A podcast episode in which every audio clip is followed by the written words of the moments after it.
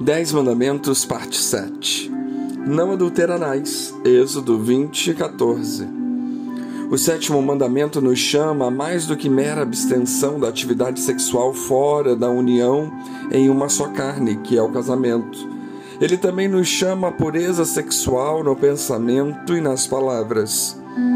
À medida que certas expressões da sexualidade se tornam comuns, e à medida que colegas, amigos e até membros da família compartilham notícias de um divórcio sem investigação de culpa, de um relacionamento homossexual ou de uma união estável, mais e mais cristãos se sentem impelidos a simpatizar em vez de condenar, a apoiar em vez de se afastar, de afirmar em vez de rejeitar.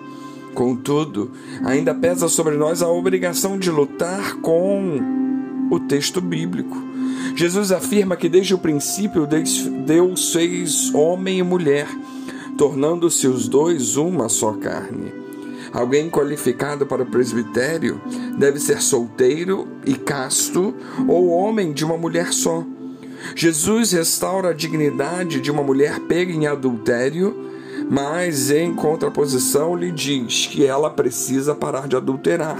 João 7, 53 até o capítulo 8, versículo 11.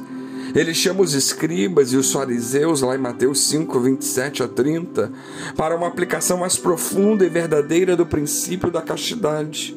Até a luxúria vem de uma imaginação adúltera.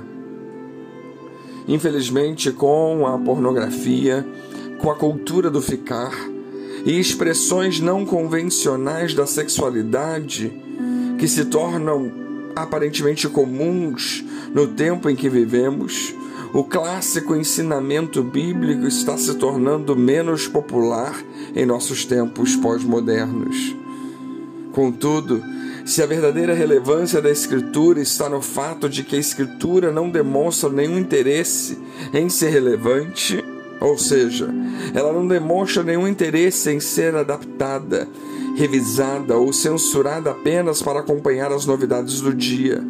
Então, a questão sexual é uma com a qual os crentes sinceros devem lidar.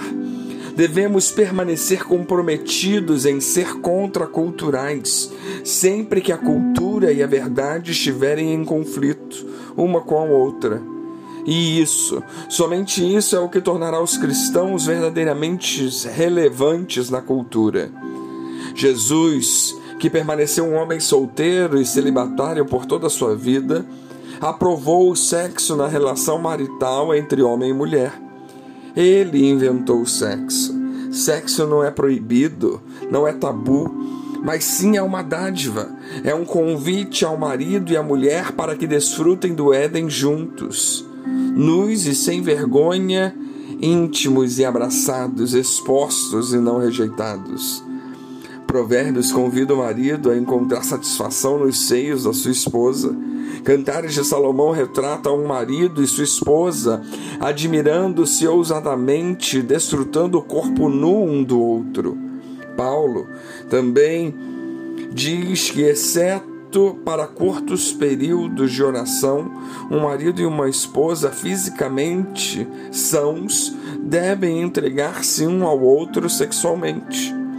A história culminará na consumação entre Jesus e sua noiva, a igreja. Um grande mistério que todo crente casado ou solteiro pode antever no céu e na terra.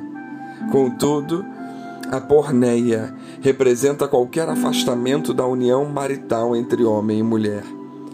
Por que, que, a Escritura é tão aparentemente liberal com respeito ao sexo dentro do casamento heterossexual, mas tão limitadora para qualquer outro cenário? Poderíamos dizer que é porque o sexo é a mais prazerosa e a mais perigosa de todas as faculdades humanas. O sexo se parece muito com fogo, pode aquecer, confortar e purificar, mas se não for manejado com cuidado, pode também queimar, infectar, escoriar e destruir. Inúmeras situações nós vemos essa situação.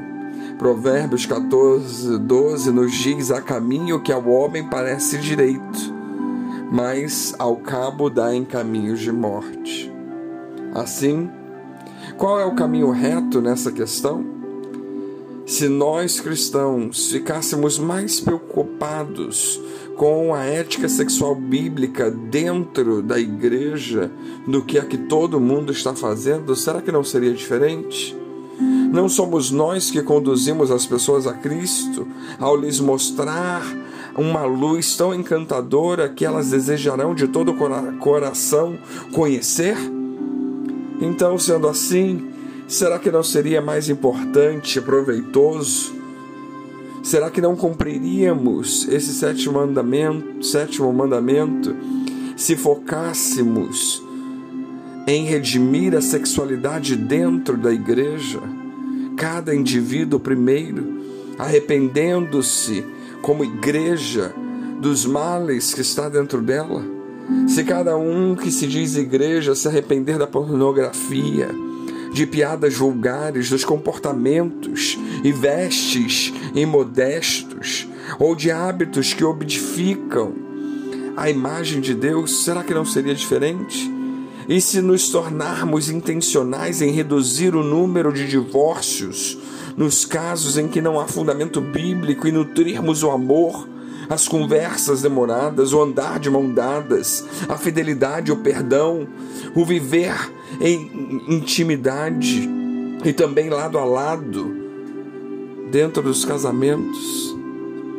Será que a sociedade não veria relacionamentos diferentes? Será que ela não entenderia o propósito inicial do nosso Mestre? Pois a menos e até que nos tornemos esse tipo de comunidade contracultural entre nós mesmos. Talvez o mundo, quem está de fora, não conseguirá entender, não conseguirá dar não vai conseguir dar ouvidos ao nosso zelo pela castidade bíblica, ao nossa obediência ao sétimo mandamento, e isso com razão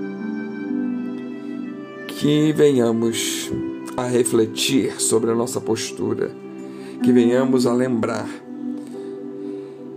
que mais do que uma pureza sexual em ato, seja também uma pureza sexual no pensamento e em nossas palavras. Que Deus nos abençoe.